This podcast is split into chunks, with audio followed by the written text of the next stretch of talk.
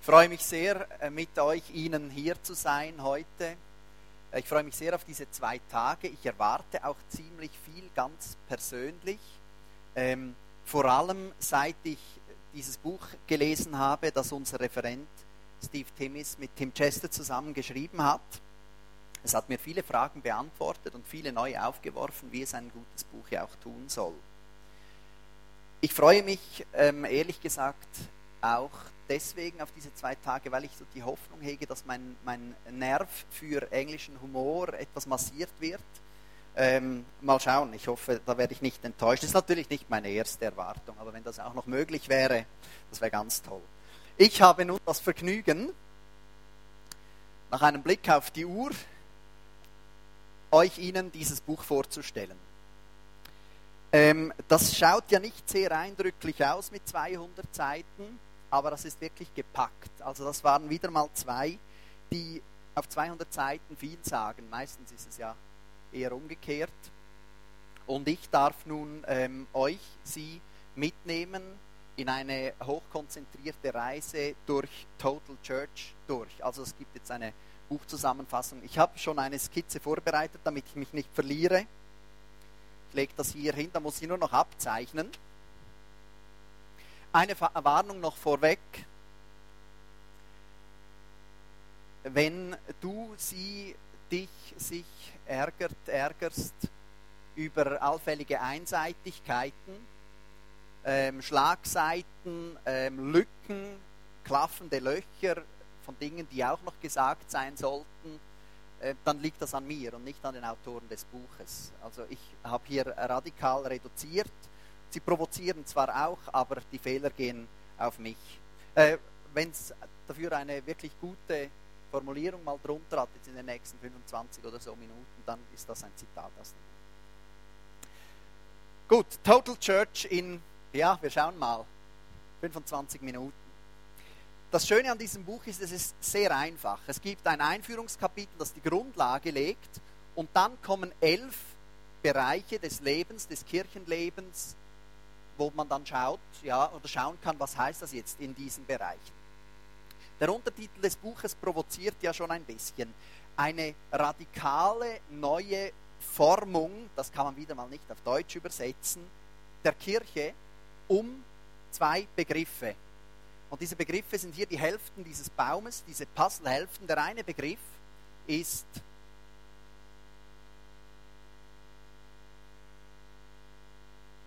Evangelium und der andere Begriff ist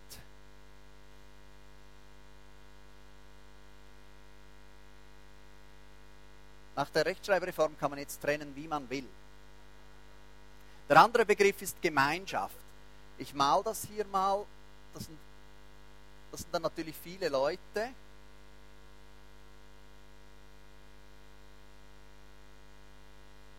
Wer hilft dem da noch hochklettern? So. Wenn die Kirche sich um das Evangelium formen will oder auf der Grundlage des Evangeliums stehen und leben will, dann hat das zwei Aspekte und das sind diese kleinen Bäume ähm, im Baum. Das eine ist das Wort.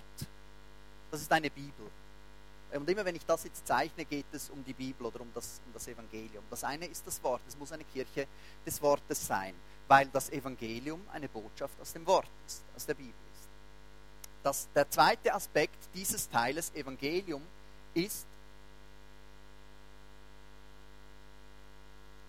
was wir schon ganz, ganz oft gehört haben in den letzten drei Jahren, seit wir uns mit diesen Fragen beschäftigen. Mission. Das Evangelium ist eine Botschaft der Mission, der Sendung, des Gehens.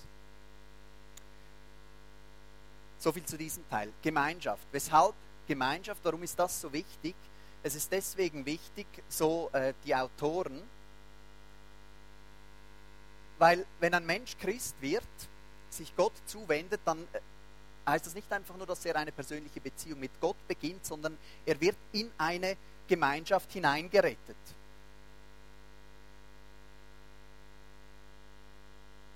Er ist dann Teil dieses Bundesvolkes geworden. Also das ist nicht einfach eine individuelle Sache, nachher Christ zu sein, sondern man ist Teil eines neuen Volkes. Und dieses Volk nun steht in einer engen Verbindung mit dem hier drüben. Deswegen sind das auch zwei Puzzleteile, die ineinander greifen. Denn dieses Volk, ich befestige hier einmal ein Zitat. Ich klebe ein paar Zitate auf. Übrigens werden wir dann das alles, wenn das fertig ist, hinten irgendwie aufhängen. Also ihr müsst das nicht mitmalen, dürft aber. Gott ist ein missionarischer Gott und sein erstes Missionswerkzeug ist sein Volk, sein Bundesvolk. Das heißt, man kann sich das so vorstellen, hier kommt dieser Missionsimpuls und dann kennt ihr vielleicht diese Spiele da, wo man so Kügelchen aufhängt und dann lässt man eines runterknallen und der Impuls geht durch die Kugeln durch und das letzte geht wieder. Ja, das ist schon lange her, aber also dieser Impuls, dieser Missionsimpuls, der setzt sich hier fort durch, das sind dann so wie Druckwellen, stelle ich mir das vor. Das setzt sich sofort. So,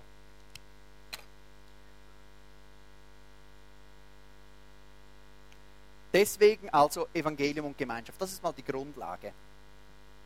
Jetzt, wie schaut das aus in elf Bereichen des Kirchenlebens? Ich mache das hier mal, mal das so als Ast aus diesem Baum. Der wird dann natürlich unverhältnismäßig lang. Es gibt keine solchen Bäume in der Natur. Erster Bereich,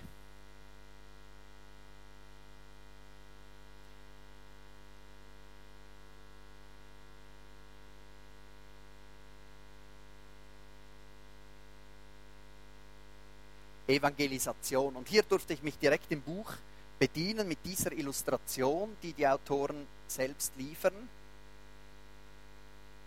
Das ist ein Seil, das so aufgedröselt ist am Ende. Also das sind ja mehrere Stränge, die ineinander greifen. Ist auch bekannt aus Traupredigten, hat hier aber nichts damit zu tun. Ähm, es geht um drei Stränge, drei Aspekte, die wichtig sind in der Evangelisation. Das eine sind unsere Beziehungen. Wenn wir keine Beziehungen haben zu Menschen, die Jesus noch nicht kennen, dann äh, werden sie wahrscheinlich sich ihm auch nicht zuwenden können. Damit ist es aber nicht getan.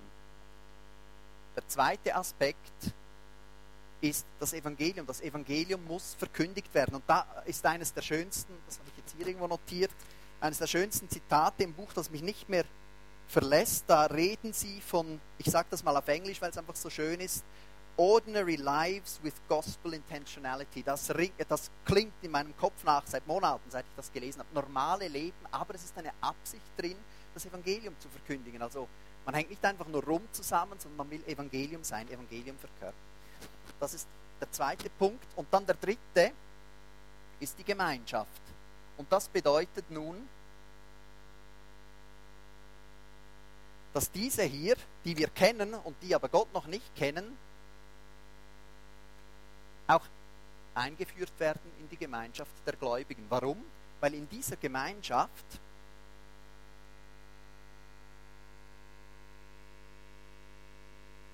ist eine Krone, die Herrschaft Gottes sichtbar wird. Dort sehen sie es, dort erleben sie es. Wir brauchen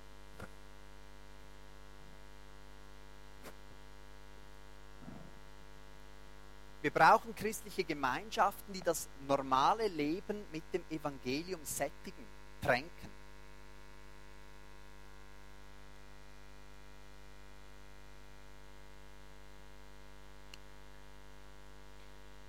Erster von elf.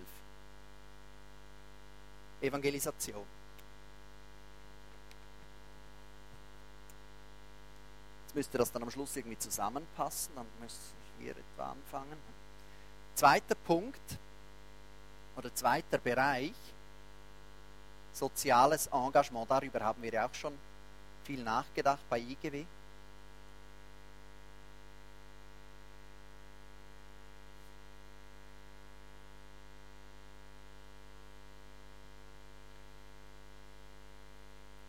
Hier darf ich gerade mit dem Zitat anfangen.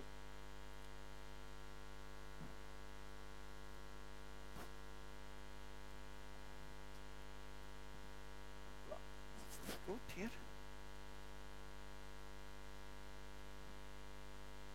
Worum geht es? Es geht darum, die, die am Rande stehen, aufzunehmen. Unsere erste Priorität, wenn es um soziales Engagement geht, muss darin bestehen, als Kirche die, die am Rande stehen, willkommen zu heißen und aufzunehmen, zu integrieren. Darum geht es. Dazu nun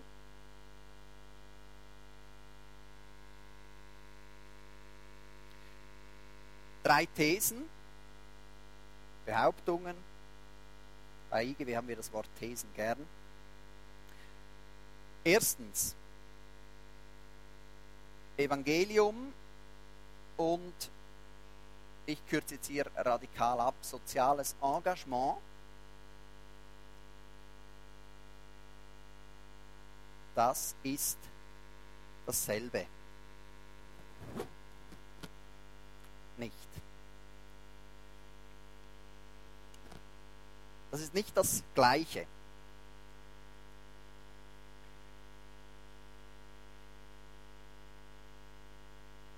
Verkündigung, da sind wir wieder hier, ist entscheidend wichtig. Das Evangelium muss gehört werden, muss mitgeteilt werden. Und drittens, Evangelium und soziales Engagement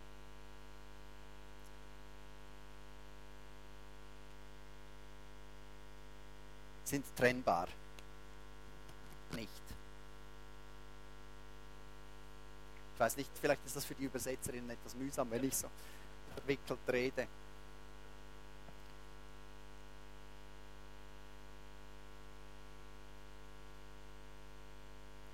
Gut, weiter. Wir sind noch nicht mal in der Hälfte.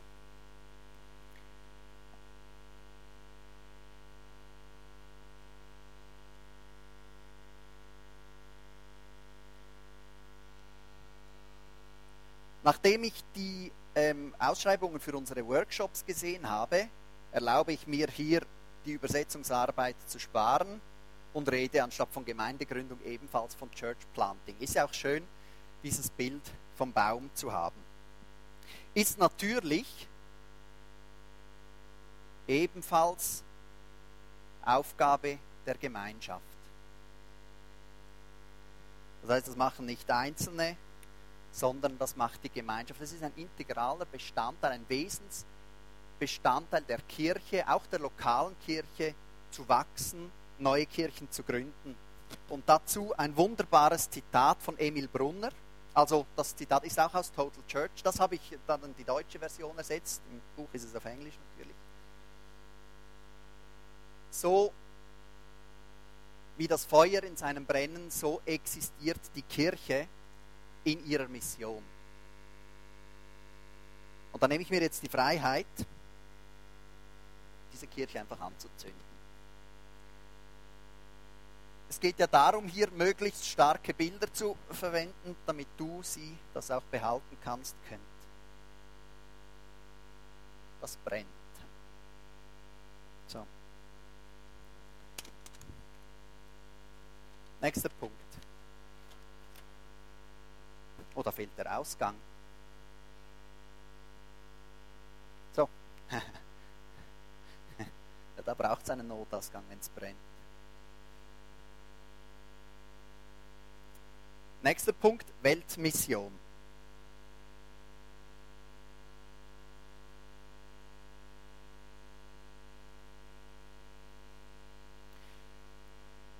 Hier haben wir wieder unsere beiden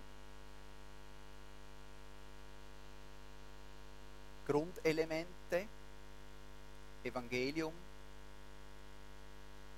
und Gemeinschaft.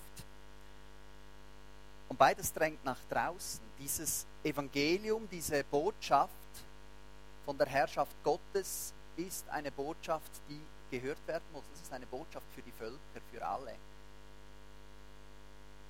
Und genauso ist die Gemeinschaft der Kirche, des Bundesvolkes, eine Gemeinschaft für die Menschen.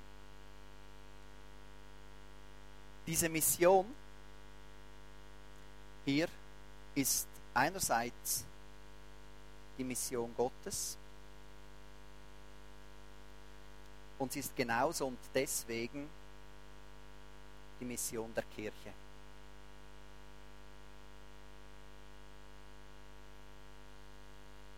Das ist untrennbar verbunden.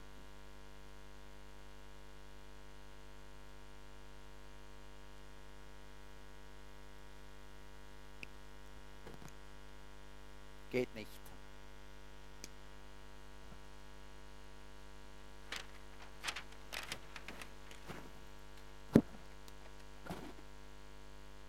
Ha. Was könnte das sein?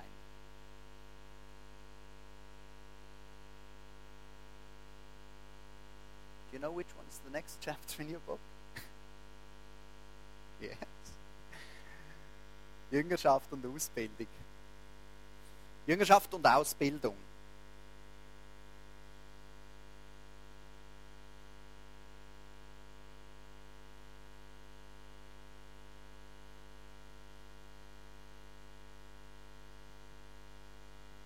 Für große Muskeln. Wenn ich das Kapitel richtig verstanden habe, der, liegt der Fokus auf Jüngerschaft. Und ich bin äh, sehr daran interessiert, von Steve vielleicht dann auch noch einige Sachen zum Thema Ausbildung. Wir sind ein Ausbildungsinstitut, dazu noch etwas zu hören. Es geschieht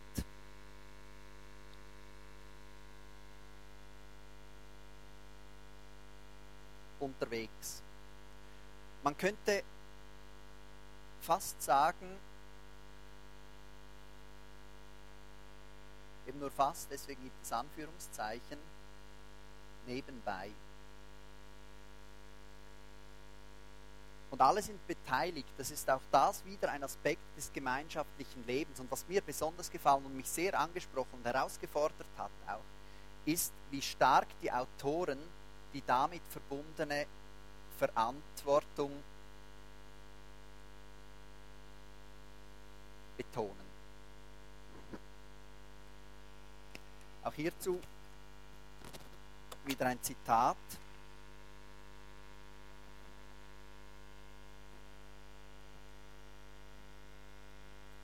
Wir dürfen uns nicht mit einer Negativmoral begnügen. Also das ist jetzt einfach so frei nacherzählt, ihr könnt das nachher selbst nachlesen. Sondern müssen lernen, gegenseitig Verantwortung für unsere geistliche Entwicklung zu übernehmen. Das ist krass. Gegenseitig Verantwortung dafür zu tragen, wie ähnlich wir Jesus werden.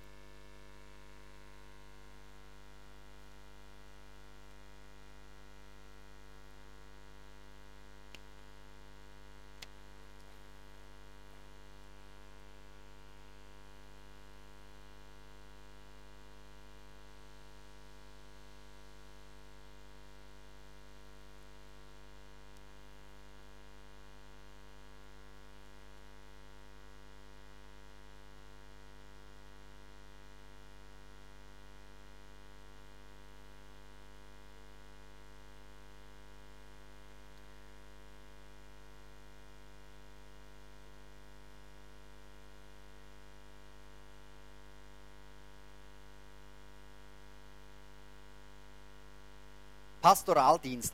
Allenfalls wäre die Übersetzung Seelsorge ähm, besser, ich weiß es nicht. Hier, das Kapitel fängt mit einer Warnung an.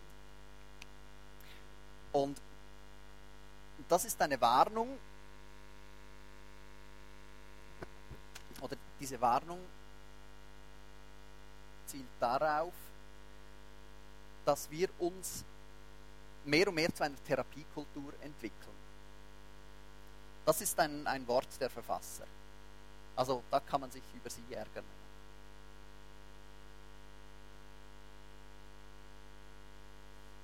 Eine Therapiekultur, das gehört schon fast zum guten Ton, dass man irgendwie ähm, regelmäßig in die Seelsorge geht, um ja, eben sich therapieren zu lassen. Jetzt, das hat mich wirklich provoziert, haben wir das Evangelium und die Gemeinschaft.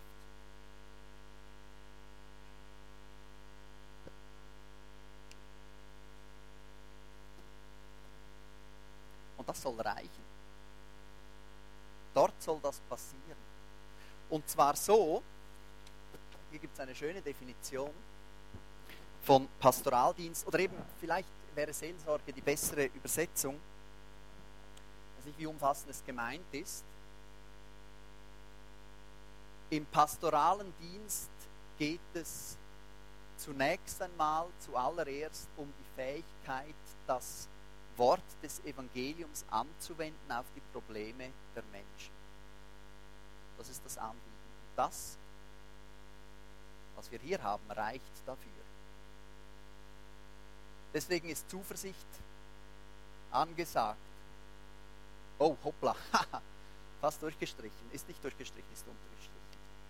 Deswegen ist Zuversicht angesagt, weil diese, das, das Evangelium und die Gemeinschaft bereits einen sicheren und ausreichenden Rahmen bieten, um diese Aufgabe hier wahrzunehmen.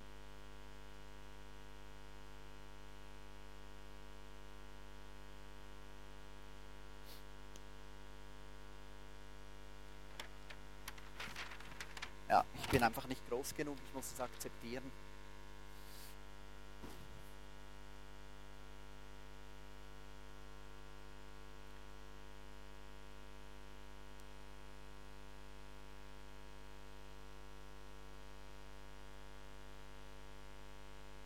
Spiritualität.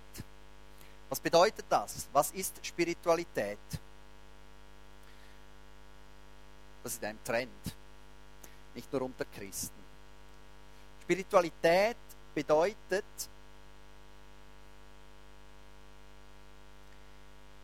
jeden Schritt des Lebens, das heißt den ganzen Tag in allen Lebenslagen, also ich fülle die Uhr aus, um das zu verdeutlichen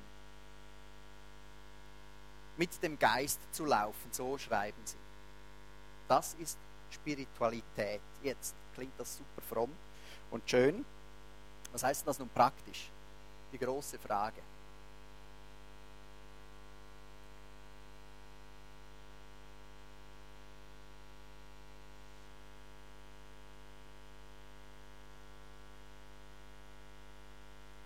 Wie machen wir das?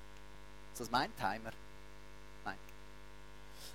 Äh, auch hier mit verbunden eine, eine Warnung, die, die noch einige Diskussionen auslösen dürfte. Die Autoren gehen auf diesen Trend zur, äh, zum meditativen Gebet und stille Kontemplation und so ein und sagen, das ist eigentlich nicht neutestamentliches Gebet, wie wir dort davon lesen, sondern neutestamentliches Gebet, also eben nicht Stille und Rückzug,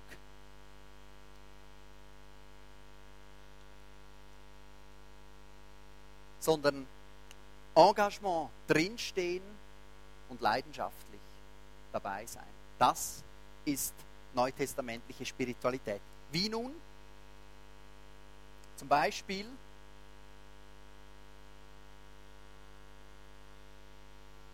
im gemeinschaftlichen Gebet.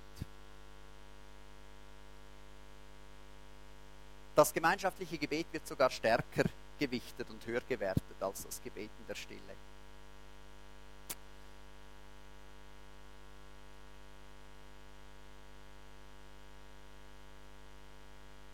Dann durch Ermahnung und Ermutigung, natürlich auch in der Gemeinschaft. Logisch, kann man ja nicht selbst machen. Täglich.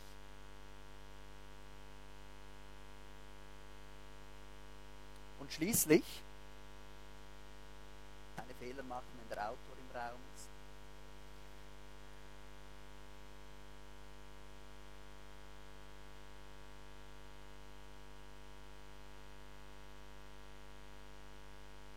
indem wir unsere Beziehung mit den Menschen und mit Gott als untrennbar verbunden erkennen und leben.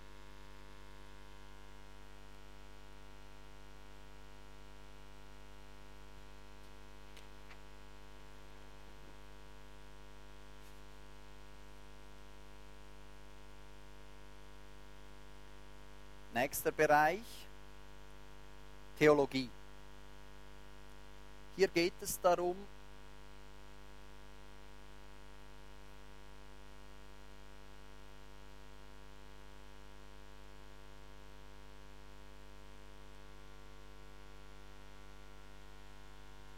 die Bibel zu beobachten und zu lesen und zu studieren, logisch.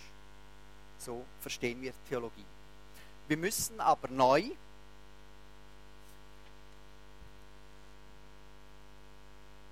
diese Bibel, die von Gott kommt, sehen als ein Buch, das nicht in erster Linie an mich gerichtet ist, persönlich,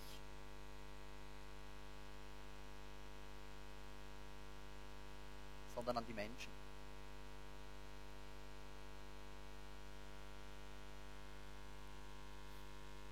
Nein, eben nicht mich. Oder ich will mich hier ja nicht in die Nesseln setzen und mache eine gestrichelte Durchstreichung. Ja, einfach weg von diesem ständigen, selbstbezogenen Bibelstudium. So habe ich das verstanden.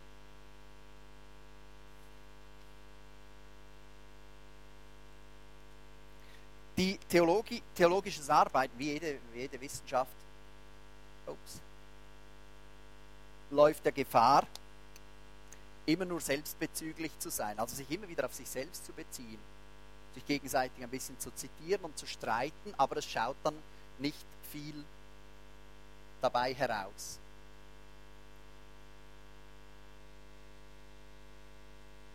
Dabei muss die Reflexion, die theologische Reflexion, zwingend zur Praxis führen. So der Anspruch der Autoren. Theologie muss zur Praxis führen, sonst hat sie gar keine Berechtigung.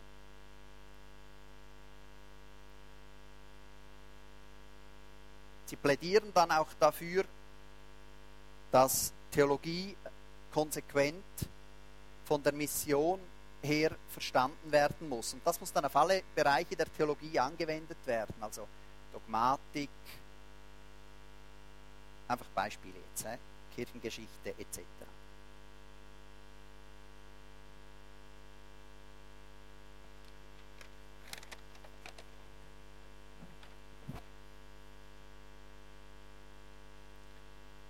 Apologetik. Also das hatte ich ja nicht erwartet in einem solchen Buch. Ein Kapitel über Apologetik, also die Verteidigung des christlichen Glaubens. Und das ist hochinteressant. Da gibt es eine, eine Abhandlung über die rationale Apologetik, also die versucht hat, vom Verstand her Gott zu beweisen, beziehungsweise alle Argumente gegen Gott zu ähm, entkräften.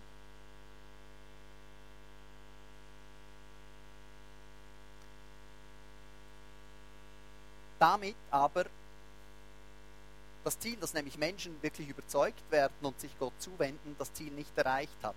Also da ist eine Lücke geblieben und die Frage ist ja, wie stopfen wir nun diese Lücke? Was die rationale Apologetik machen konnte, gerade auch durch ihren Misserfolg, war zeigen, dass es hier nicht um ein Problem des Kopfes geht, sondern ein Problem des Herzens. Wie stopfen wir nun diese Lücke? Die Autoren plädieren für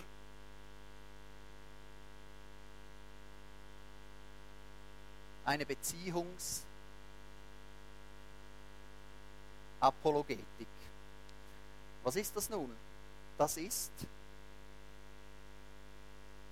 eine Gemeinschaft,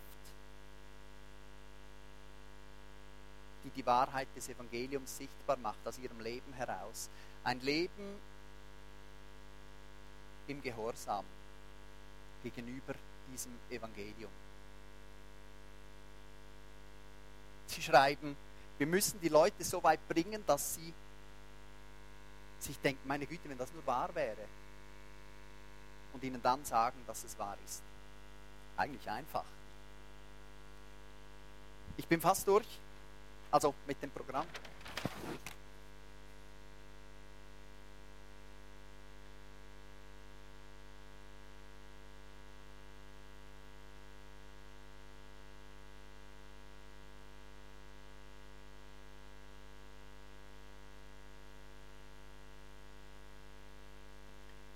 Kinder und junge Menschen.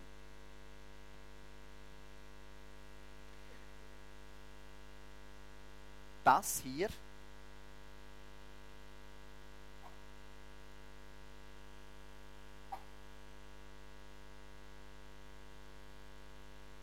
Das hier ist die Kirche. Und das sind die Kinder hier, die etwas kleineren. Und erst die Kinder machen es möglich, dass die Kirche wirklich Kirche ist. Und wie das in der Praxis ausschaut, das ist ja eine riesige, eine riesige Frage immer wieder. Und da gibt es eine Daumenregel, die kommt auch aus dem Buch.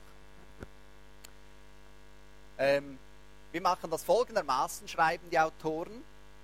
Wir fragen uns ja, wenn wir das als Familie machen würden, was wir da machen, dann können wir es auch als Kirche machen. Wenn wir es als Familie nicht machen würden, warum sollten wir es dann als Kirche machen?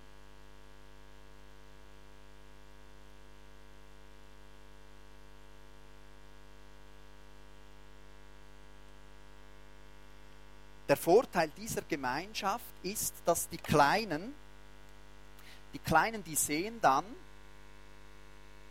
wie die Großen mit Jesus leben. Und so steht es im Buch, sie sehen auch, wie die Großen mit dem Evangelium ringen, wie sie die Bibel lesen und damit kämpfen, das jetzt irgendwie Form annehmen zu lassen in ihrem, in ihrem Leben. Ich weiß gar nicht, ob Kinder so etwas überhaupt sehen dürfen, aber Und der letzte der elf Punkte. Und da baue ich jetzt in die Höhe.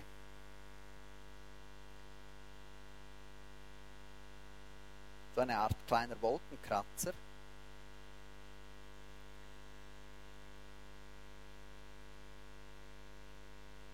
Denn jetzt geht es um Erfolg. Erfolg im Blick auf zwei Aspekte. Der erste ist Wachstum. Was heißt das im Blick auf die Kirche? Was heißt das im Blick auf unsere Kirche, auf deine, ihre Kirche? Heißt es größer oder mehr? Zweiter Aspekt,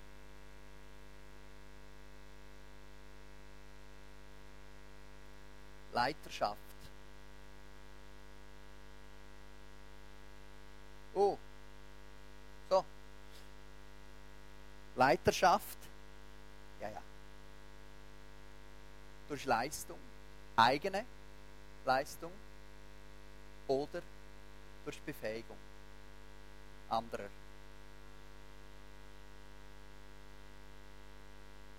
Das sind die großen Fragen.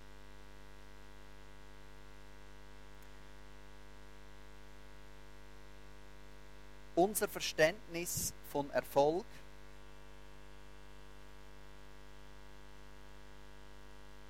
muss, so die Autoren, auf den Kopf gestellt werden. Hier stehen sich zwei komplett unvereinbare Perspektiven gegenüber. Das eine ist die Erfolgsperspektive des Kreuzes und das andere die Erfolgsperspektive der Ehre. Ein letztes Zitat dazu. Wir glauben, dass Gott das Mächtige und das Wichtige und das Beeindruckende braucht, aber das tut er nicht. Und deswegen brauchen wir, benötigen wir eine radikale Veränderung unserer Perspektive.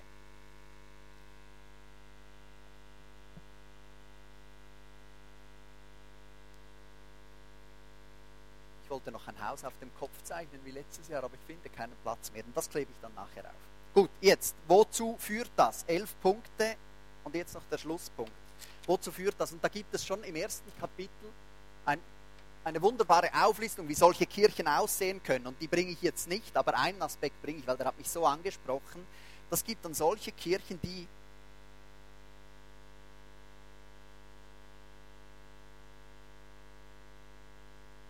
Kirchen, die vielleicht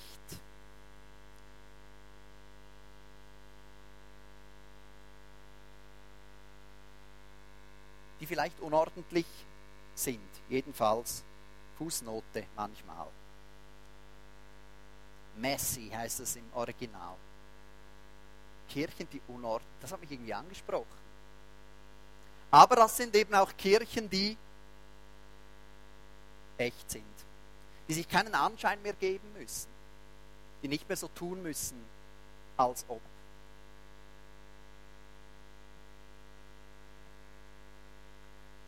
Das sind Kirchen von Menschen, die selbst immer wieder zurück müssen, die Nähe zu diesem Kreuz, die Nähe zu diesem Evangelium suchen müssen.